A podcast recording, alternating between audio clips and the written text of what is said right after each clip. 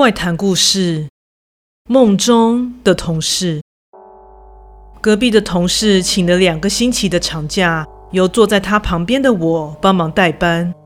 因为我俩关系算是蛮不错的，一直会在工作上互相支援，所以当他表示因为家中有事必须请长假时，我义不容辞地答应他的代班请求。由于这一两个月正好度过了旺季，所以工作的重心已经转移到结算的阶段，并不算太忙。但在同事请了假几天后，某天深夜，我做了一个梦，梦中的场景依旧是办公室，我一如既往的工作着，而一旁的同事此时也坐在他的位置上，并没有请假，感觉就是十分再正常不过的场景。但不知道为什么，梦中的我一直有一种莫名的闷滞感。虽然眼前的一切都一如往昔，完全说不出有任何的异常之处。直到身边的同事转过头来跟我对话，一开始总是跟工作相关的内容，然后就会不知不觉地闲聊起来。但不知为什么，在跟对方说话的期间，我一直有意无意地闻到一股异味。那大概像是腐臭的味道，怀疑同事是不是踩到了什么东西，或是他的座位区有东西腐败了。无论如何都无法辨别那气味究竟是怎样形成的。当下本想询问这件事，但不知为何就是掌握不到时机。同事不知怎么样的滔滔不绝地说着话，而生性礼貌的我也不好意思打断他。于是整个过程就这样回以尴尬又不失礼貌的微笑，然后我就这样醒来了。而这梦境就这样连续了几个晚上，情节都大同小异，直到前天，已经快到他回来上班的日子，这次梦境的对话终于有了突破点。我铁了心的打断了他的闲谈。那个，冒昧问一下。你的位置附近是不是有食物腐败，还是有死老鼠的尸体啊？有一股臭味耶！我边说着边朝他的座位区打量着。哦，你是第一个闻到味道的人呢。我还在想到底何时会被人发现呢？听他的回复，表示同事早已知道自己周遭充斥着这样的气味。由于这样的味道相当扰人。加上对方有些轻蔑的回应态度，让我莫名的火冒三丈。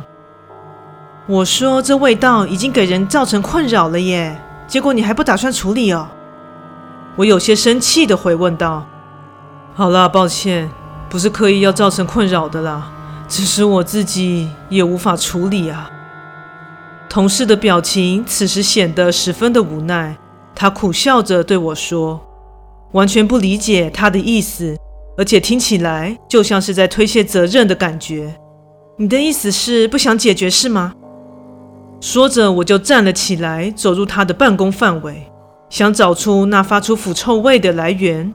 正当我绕到背后，结果他那腐烂到见骨的背部就这样映入我的眼帘。我吓到不行，向后踉跄退了一大步，险些跌在地上。同事见状转了过来，喂，你还好吧？此时同事的正脸也已经面目全非了，看似已经高度腐烂的躯体爬满了蛆虫，而让我十分在意的那一股恶臭正朝我扑面而来。看来我终于找到恶臭的来源了。我满身大汗的从床上惊醒，心有余悸的回想这几晚的梦境。我本身并没有灵异体质，但经过这么骇人的梦境之后，我开始在意起这位同事的安危了。隔天正值同事回归岗位的日子，他没有如期前来上班，于是主管试着联系了他，不论是拨打家中的电话，还是他的手机接，没人接听。由于他是一个人在外租房子居住的，也没有交往的对象。所以主管就拜托我和另外一位同事去他家一探究竟。由于前几晚那让人极度不适的梦境实在是太让人不安了，所以我当下就直接说服跟随我来的同事，直接报了警。之后就发现，原来同事早就一氧化碳中毒，在房间内往生了。由于前阵子寒流来袭，应该是洗澡时门窗紧闭，才导致意外的发生。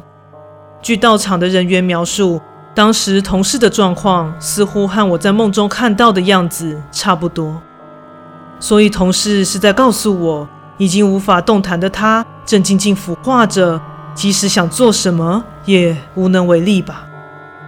每当回想起那个梦境，同事那全身的身体组织摇摇欲坠、骨肉分离的惨状，在一面注视着现在旁边空无一人的座位的时候，鸡皮疙瘩还是会自脚底瞬间爬上头顶，而那让人无法招架的恐怖气味，似乎依旧从他的座位区飘散过来，钻入我的鼻腔中。故事说完喽，感谢你的收听，诚挚欢迎订阅我的频道。若身边也有喜欢恐怖灵异故事的朋友，也欢迎将本频道推荐给他们哦。另外，本人在 YouTube 上有频道，在 Facebook 上有粉丝专业，也欢迎至这两个地方帮我订阅及追踪哦。那我们下次再见。